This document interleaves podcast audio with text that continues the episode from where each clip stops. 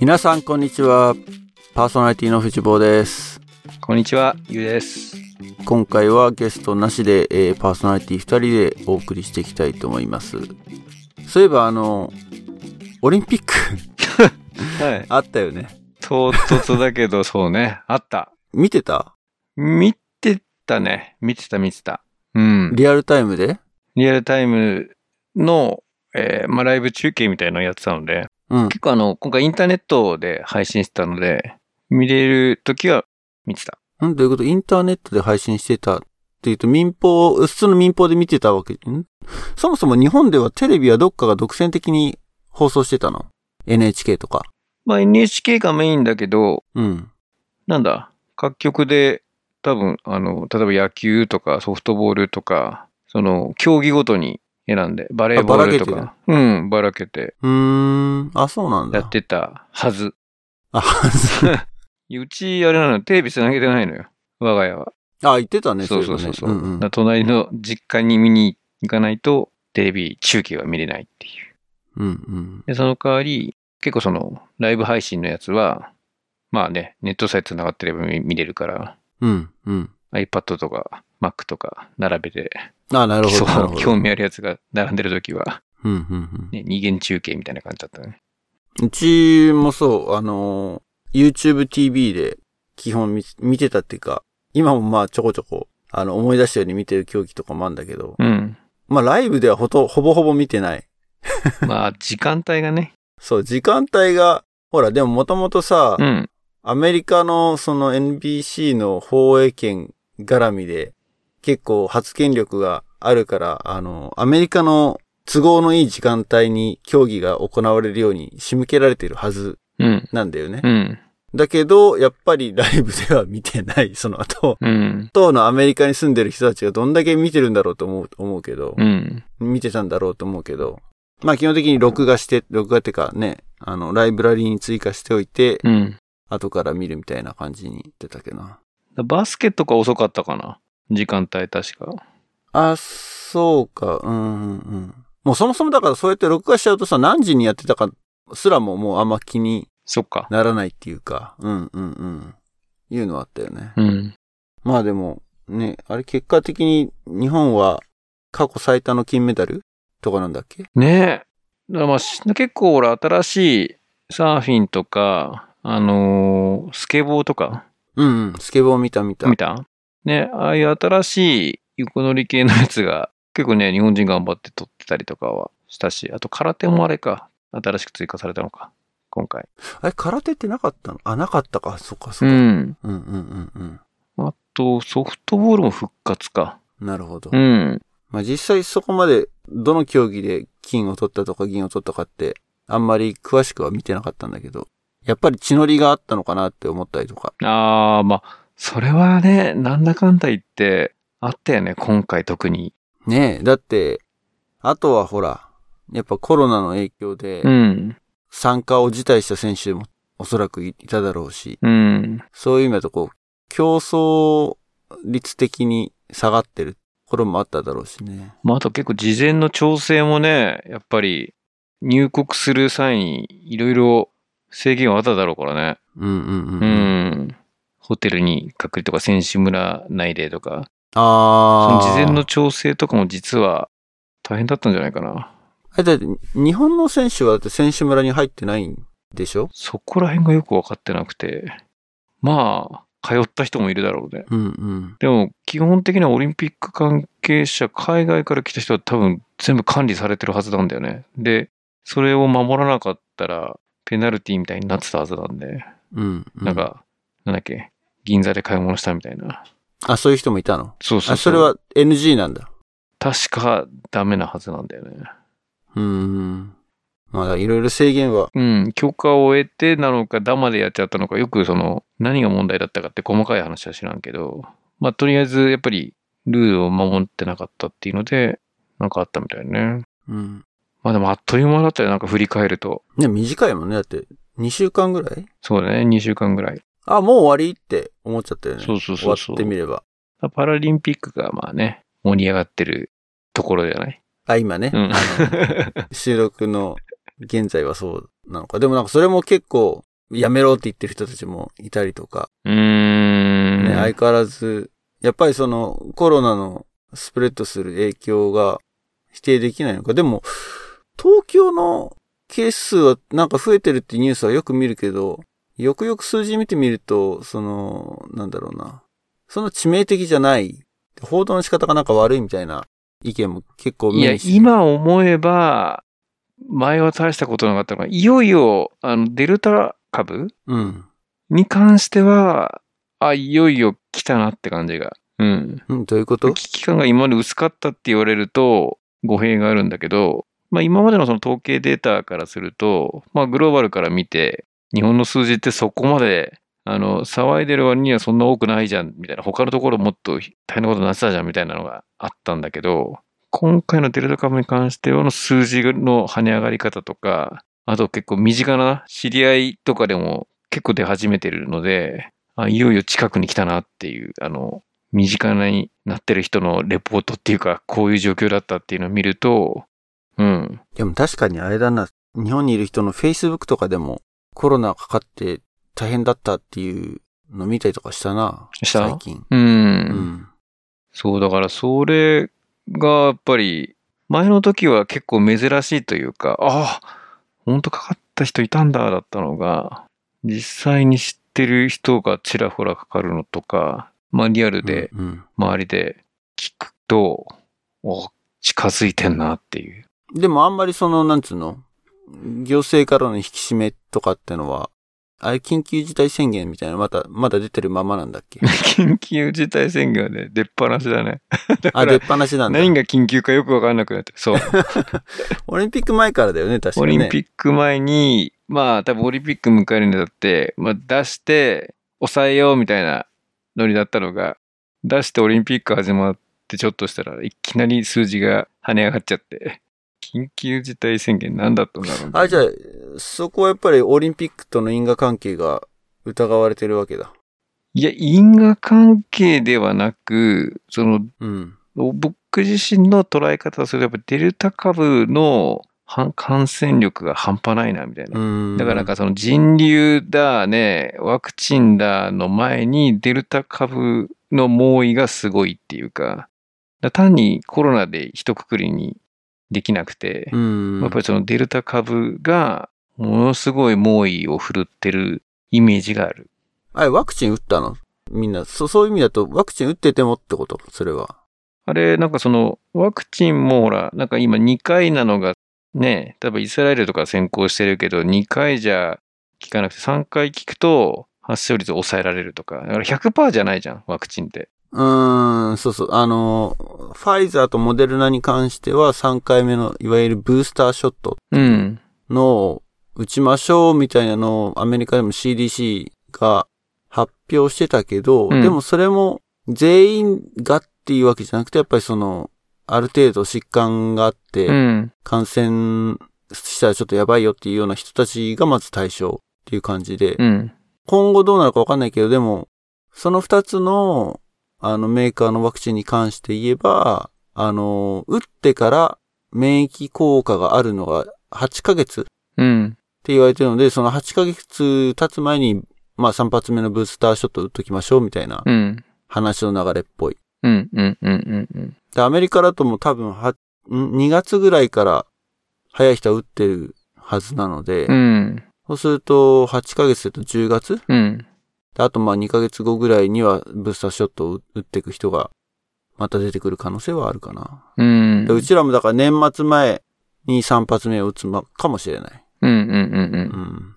そう、だから、なんかほら、ワクチンが出回ってないから全然打てないみたいなのもね、やっぱり日本って結構遅いから、まあまずは高齢者から打ってって、ようやく我々世代に回ってきて、まあ、予約取れたりとか、あとはそのなんか職域っていう、ちょっと不思議な制度があって、そう、それちょっと気になってたね。職域って何なの？職域で打ってきましたみたいな人たちたまそう、にいるけど。職域は、だから、まず、公共施設というか、国が多分管轄している接種会場があったりとか、うんあとはその各クリニックとか、そのね、病院で打ってくれるとかの他に、えっと、企業がまとめて打ちますみたいな枠があって、それを職域接種って呼んでるっていう理解をしてて、であるその特定企業がうん、企業とか多分学校とかっていう、その、まあ、なんていうかな、民間っていうの？あの、医療施設とかじゃないところで打つ。会社の中でってこと？まあ、会場は、その、多分企業ごとにいろいろあると思うんだけど、まあ多分会社が用意しあーそう、あ、た。じゃああれか、だから、うちの会社もあるんだけどさ、うん。もうあの、コロナのワクチンはないんだけど、うん、毎年あの、フルショット、インフルエンザワクチンうん。は会社で無料で打てるのよ。おー。あの、まあ、もちろんその、その辺のドラッグストアとか行っても打てるんだけど、うん。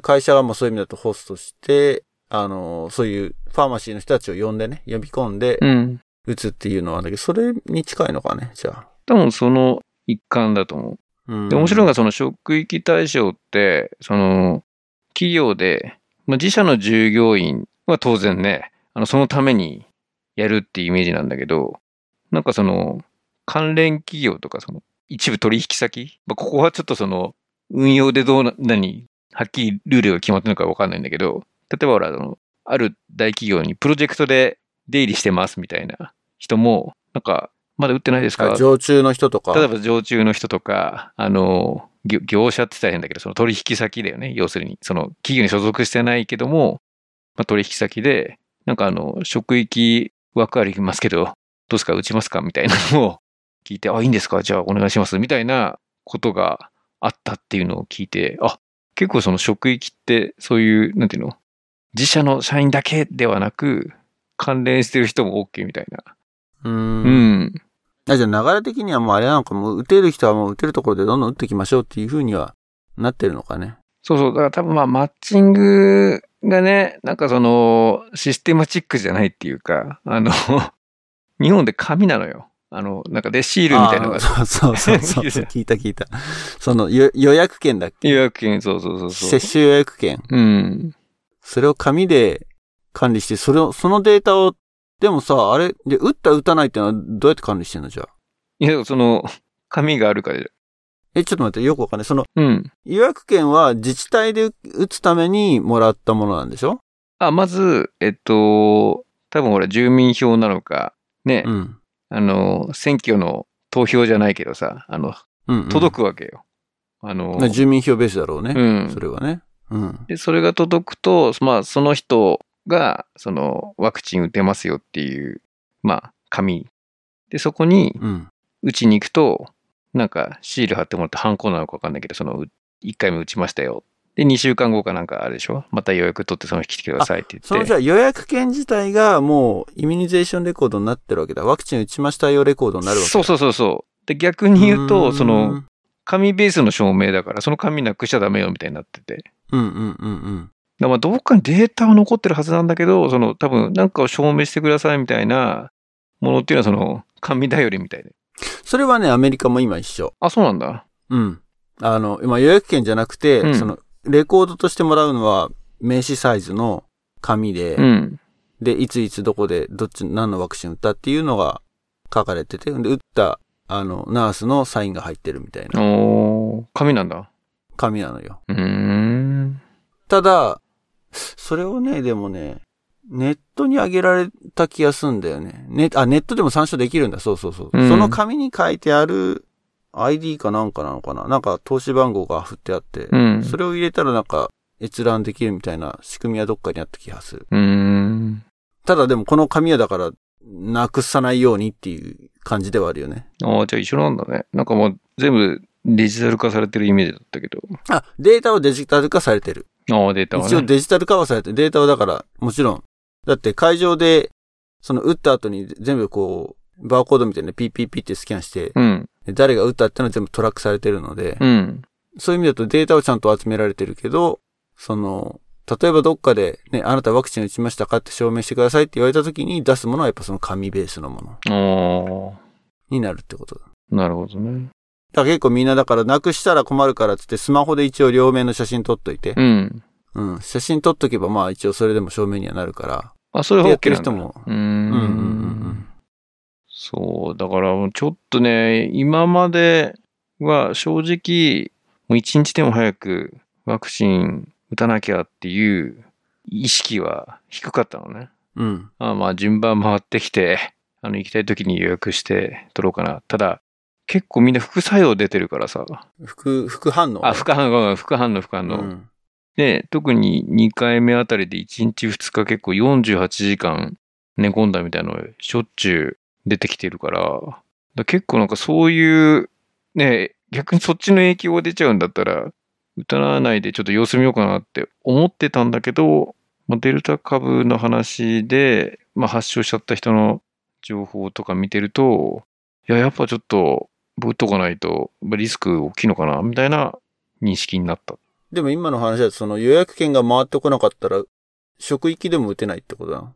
うん。あ、だから予約券は今もう回ってきてるから、あ、そうなんだ。そう、あとは手続きすれば打てるんだけど、その、2日ぐらい寝込むかもみたいなことを考えると、ああ。どこで打とうかなみたいな。まあでも、俺も、ん一発目は副反応がちょっと出たから、一日もう翌日は会社休んだかな。うーん。まあそれはもう、なんつうの、リザーブしとくしかないよね。もうその日はもう、ちょっとワクチンの副反応出るかもしれないんで休みますって、先に宣言しといて、で、出なかったら働けばいいし、うん、っていうような感じで。二発目は俺何もなかったしね。ああ、そう。2発目ないないんだ。一発目は、うんそう、ファイザーだったけど、一発目は、でもそんな熱が出るってことじゃなくて、ああ、ちょっともう、マジ眠いっていう。ひたすら眠かったから、もう、何時間ぐらいだろう。打ったのが3時ぐらいで、翌日の昼過ぎぐらいだ、24時間後か。うん。からもう、なんか、あちょっと頭痛くって、うん。眠くって、でも今日ダメっつって、あ 夕方まで寝させてっつってずっと寝てたけど、ね、それで。その翌日にはケロって治ってたから。だかうん。らそういうのさ、あの、副反応辛かったっていうのは辛かった人が言うから、なるほど。そういう風に聞こえてくるかもしれないけど、何でもなかった人は言わないからさ、その話しないから、あんまり。聞かれない限りは。。なるほどね。印象として、みんななってる風な印象を受けるけど、そう、実まあは。でもね、結構みんなだね。あ、そう。そうか。あの、し出なかった人も当然いるけど、なんか少数派なイメージだね。あ、そう。うんうち、妻は、2発とも何もなかったよ。本当？うん。へえ。モデルナだったけどね。うん。だまあ、会社の同僚とか聞いても、そんな副反応辛かったわって人あんま聞かなかったけどね。あ、本当？うん。あれも何解熱剤みたいの飲んじゃってんの？先に予防的ああ、に。うーん。いやいやいやいやいや。うーんとね。あ、だから頭痛がしてから飲んだ。うん。あとはだから水を大量に飲めとは言われたね。おーそれぐらい。なるほど。いやー、そうだから海外行くんだったらやっぱり打たなきゃなって思ったんだけど、なんかその、海外行かなくても、やっぱり打った方がいいかなっていうね。いや、打った方がいいよ。打ったあ、本当。うん、打てるんだったら打っといた方がいいと思うよ。あ本当あの、その、いわゆるアンチワクチンの人でなければ。うん。うん。アンチワクチン一部ね、までの、いるけどね、アンチワクチンの人いるけど。アンチワクチンまでもいかないけど、あの、うん。まあ、確率が、一番インフルエンザのワクチンは打ってない派なんだよね。ああ。俺は。。うん。うん。あれもほら、なんかあの、気休めみたいな。まあ、印象あ確るからね率論としてね、あの、当たるか当たんないかみたいな、ちょっと博打っぽいイメージがあるから。それはね。うん。まあでも、それでもね、50%は当たるからね。まあ、50%なのかね。何その、あの、さ今回の株じゃないけど、なんか種類を特定して、ここの種類に向けて打つわけでしょ？で、その違う種類だったら、みたいな。だから、まあかかるけど、やっぱでもコロナのワクチンもそうだけど、うん。万が一かかっても、かなりこう、軽症で済むっていう。のも一つのメリットではあるので、うんうんうんうんまあそうやって考えると、打たないっていう理由はあんまり思い浮かばないかな。その、インフルエンザよりも確実に効果てきめんなワクチンなわけだし、うん。うんうんうん。今のところ。うん。なるほど。じゃあまだ、まだ一発目も、一発目も打ってないのか、じゃあそういう意味だと。これ自身は打ってないね。皆さんどうですかね？リスナーの皆さん、あの、別に、俺が言うことじゃないけど。まあ、ステイセーフで。ちなみに子供たちも受けた？子供はね、うんとエリジブルじゃない。12歳以上なので、う。ん。あ、そこそこ。うん、うち一番上もまだ10歳だから打てない。いや、逆に回ってきたら打つ？速攻。その枠が。年齢が下がった年齢らが下がったら。下がったら打つかなっていうのは、うんと、そうね。やっぱり子供が一番不安だからね。打てないから今はうちも、あの、不安だし、えっ、と、一番上の長男の学校はもう始まってるんだけど、うん。始まって一週間まだ経ってないけど、もう、あのーまあ、誰とは公表されないけどね、 identify されないんだけど、えー陽性者が出ましたっていう連絡が学校からあって、うん。うん。なので、気をつけましょうっていうぐらいではあるんだけど、うんそうそう。近づいてるなってい、いるんだなっていうのは、あの、感じるってのはある。身近には感じはししてるよね。うん。うん同じように。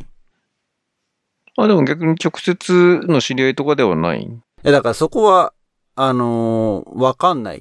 さすがにそう、プライバシーの問題があるから、誰がとは学校はもちろん言わないし、うんで、学校以外のところでね、連絡も取り合わないから、うん。うん。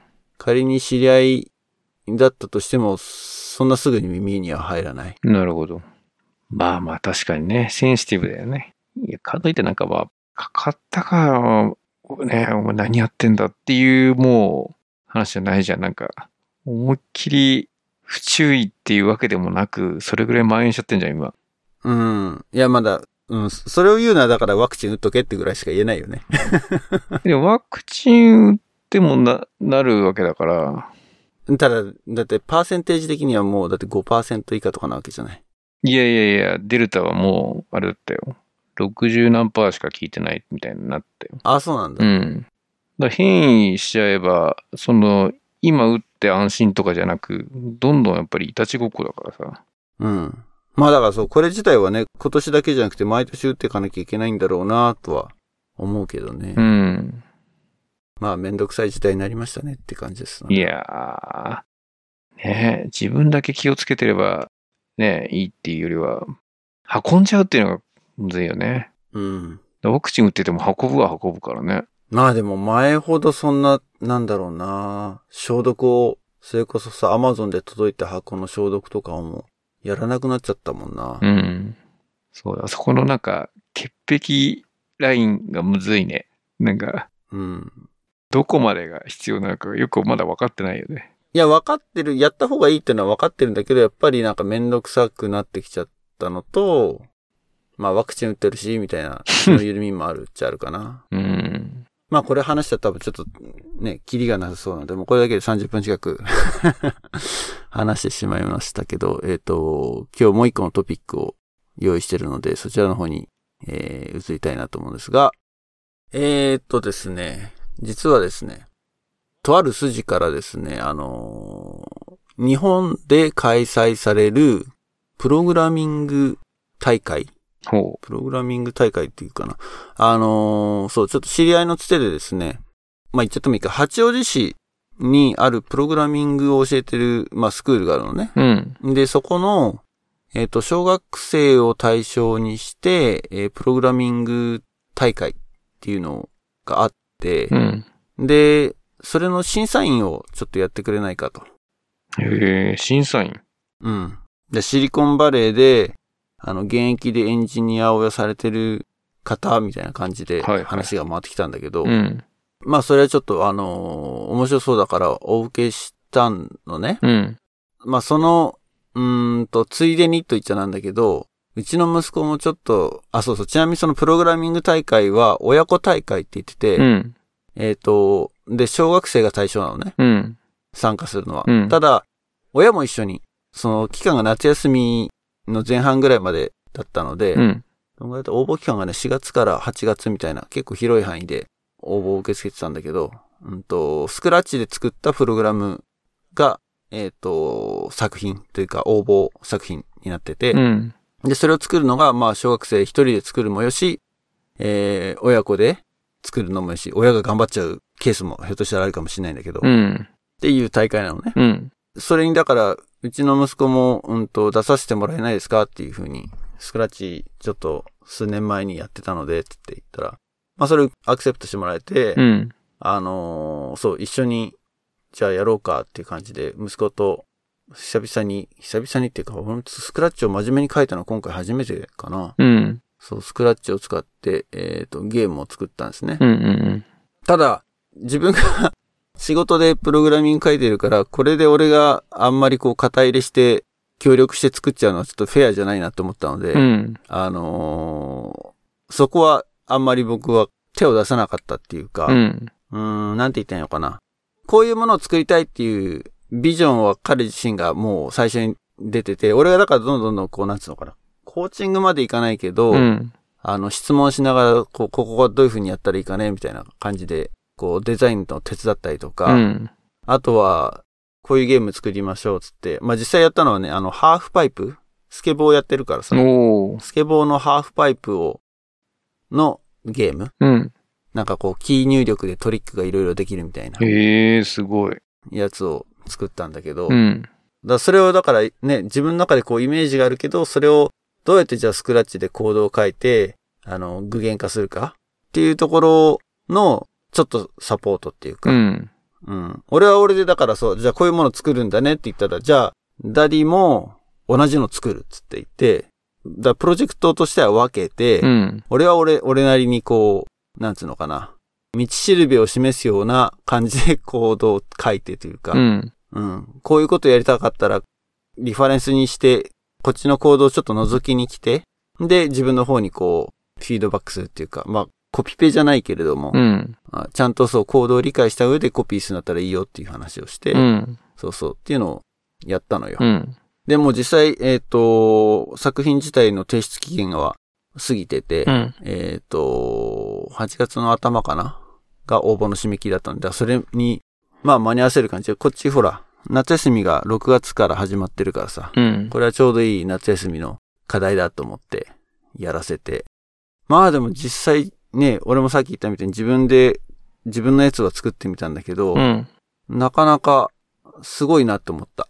すごいあ。のーちゃんと、ちゃんとしてるなっていうか、うん。まあ言言語っちゃ言語だよね。うん。あの、タイピングするわけじゃなくて、ドラッグアンドロップでうん。うん。部品をつなげていくんではあるんだけど、まあちゃんと、あの、プログラミングの勉強できるようにうまくデザインされてるなーってのすごいなんかね、やって感じたね。そのスクラッチを使って、なんかソソフトウェアも向こうが選るの？それは自分で選んでいいの？そのスあ、クラッチをうん動かすソフトウェアってのは？スクラッチを動かす環境っていうのはなんていうの？開発環境っていうか、なんていうんだろうあの。あ、なるほど、なるほど。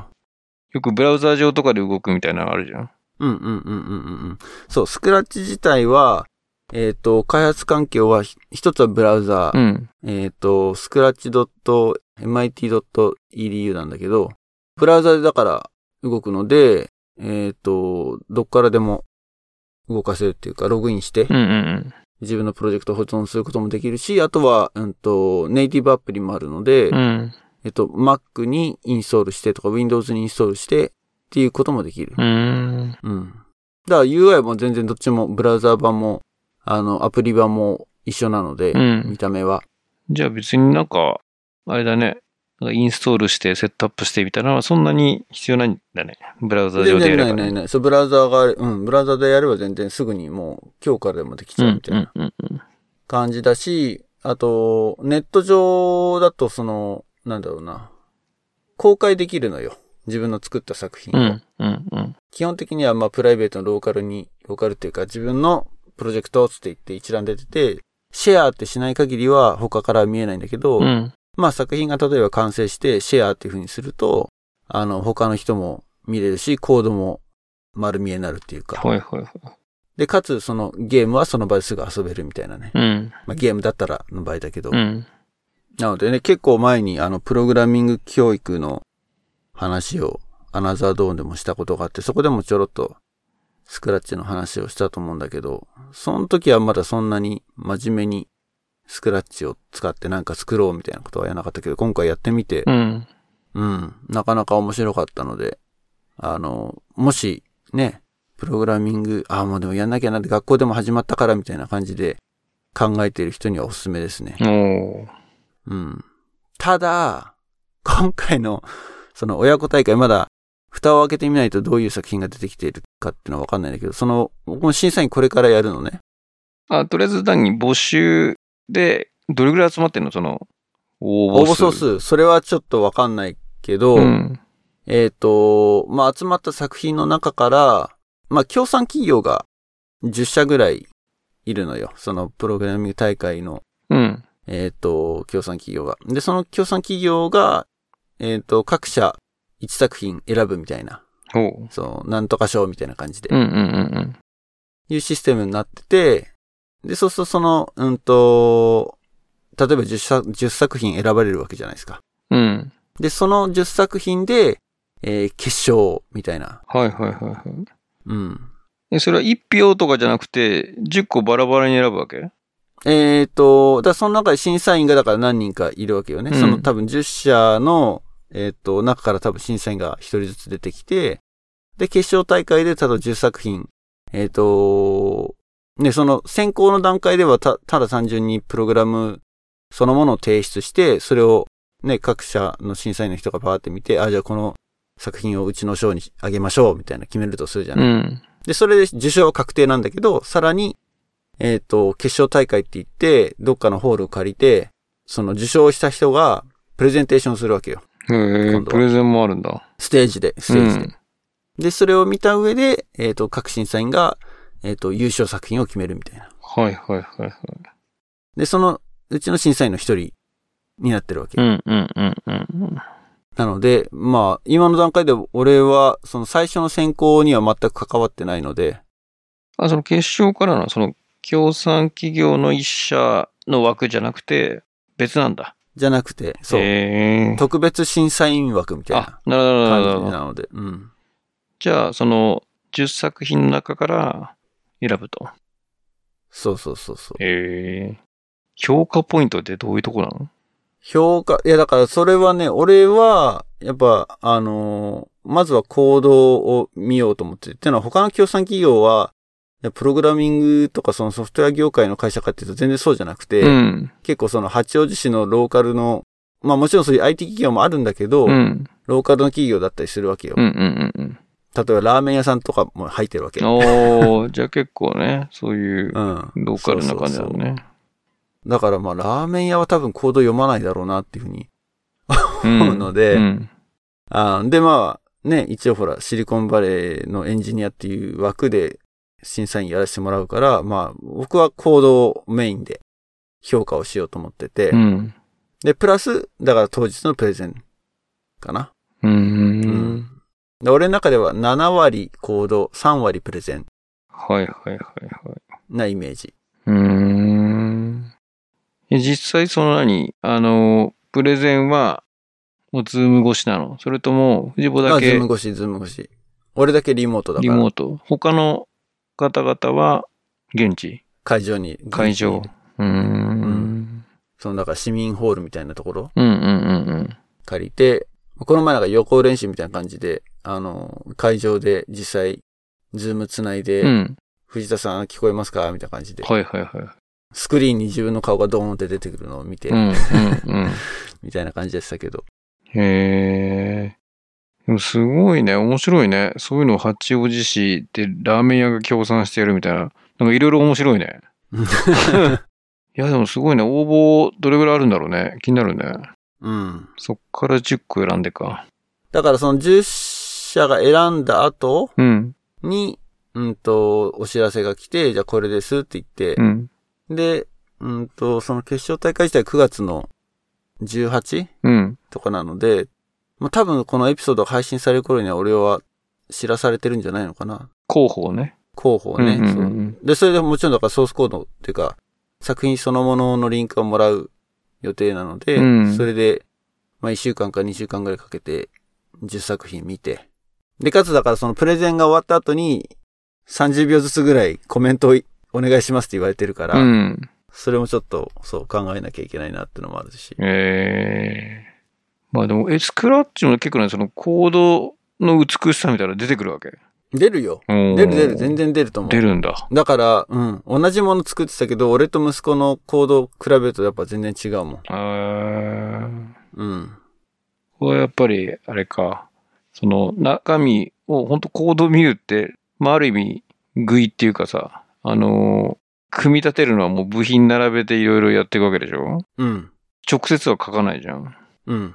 だけど、その、並べ方とか、その、あれか、くくり方というか、その、部品の再利用そうね性と、か。一応、うんそうそう、一応関数みたいなのも作れるので、うん。ブロックと呼ばれるもの。うん。だからそういうふうにうまくモジュール化してるかっていうのも一つの観点ではあるし。うん。うん。うん。うん。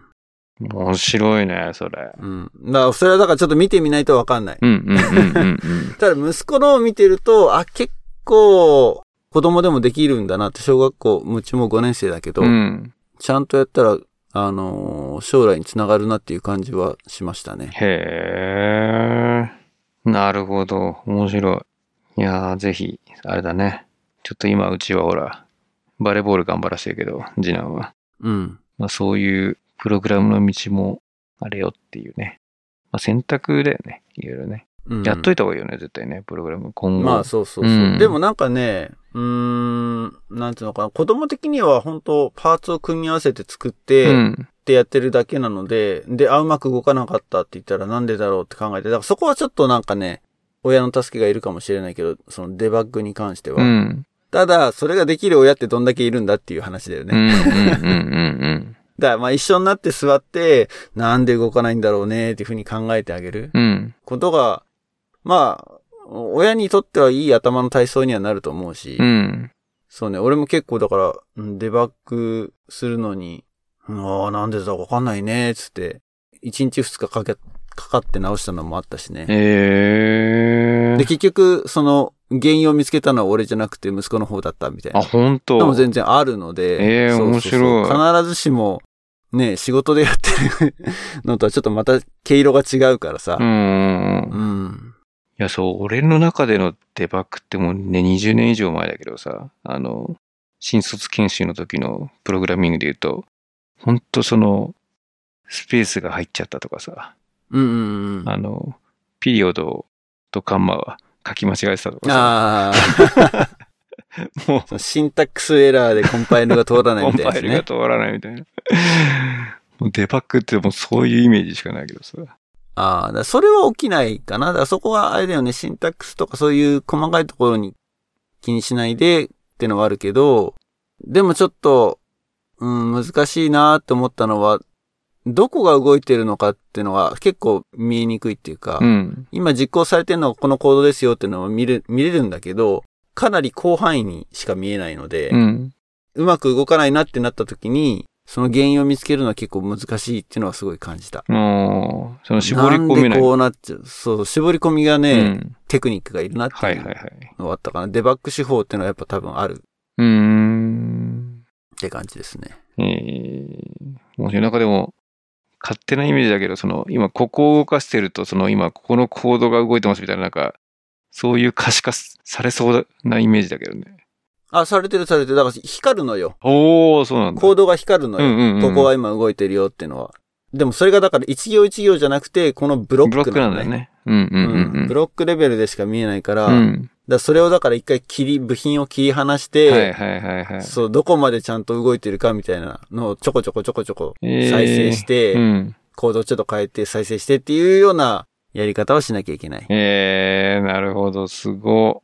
コメントアウトみたいなのもあんの？は、な。な いないんだよ。あ、だから、コメントアウトはだから結局部品を切りあ、離すしかないわけよ。そうかそうかそうか。うん。うん。でもその辺の勘どころが分かっちゃえば子供だけでぐんぐん進んで一人でやっていけるし、うん。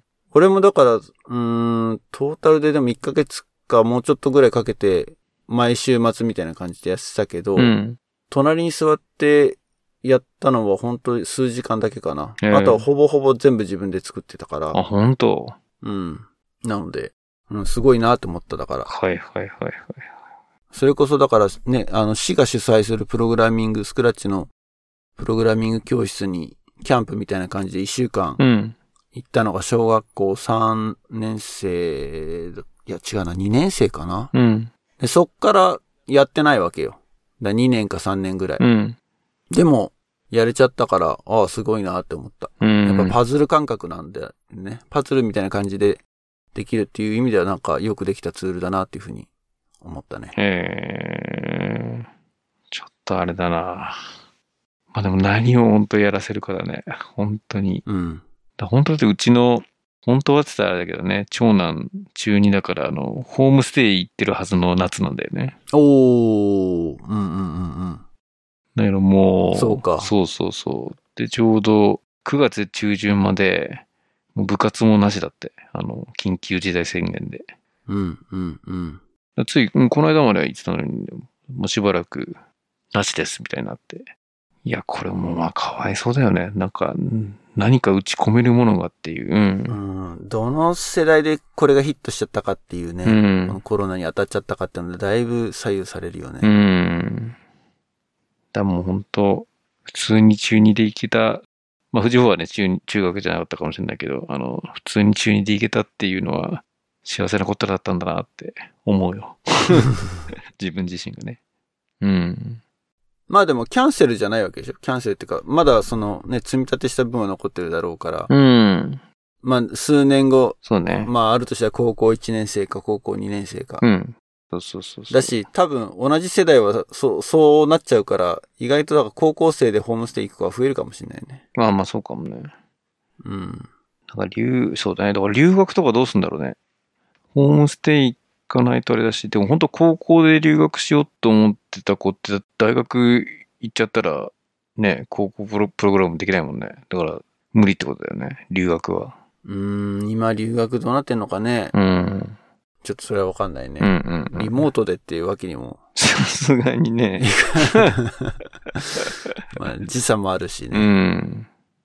まあ影響を受けまくってんね。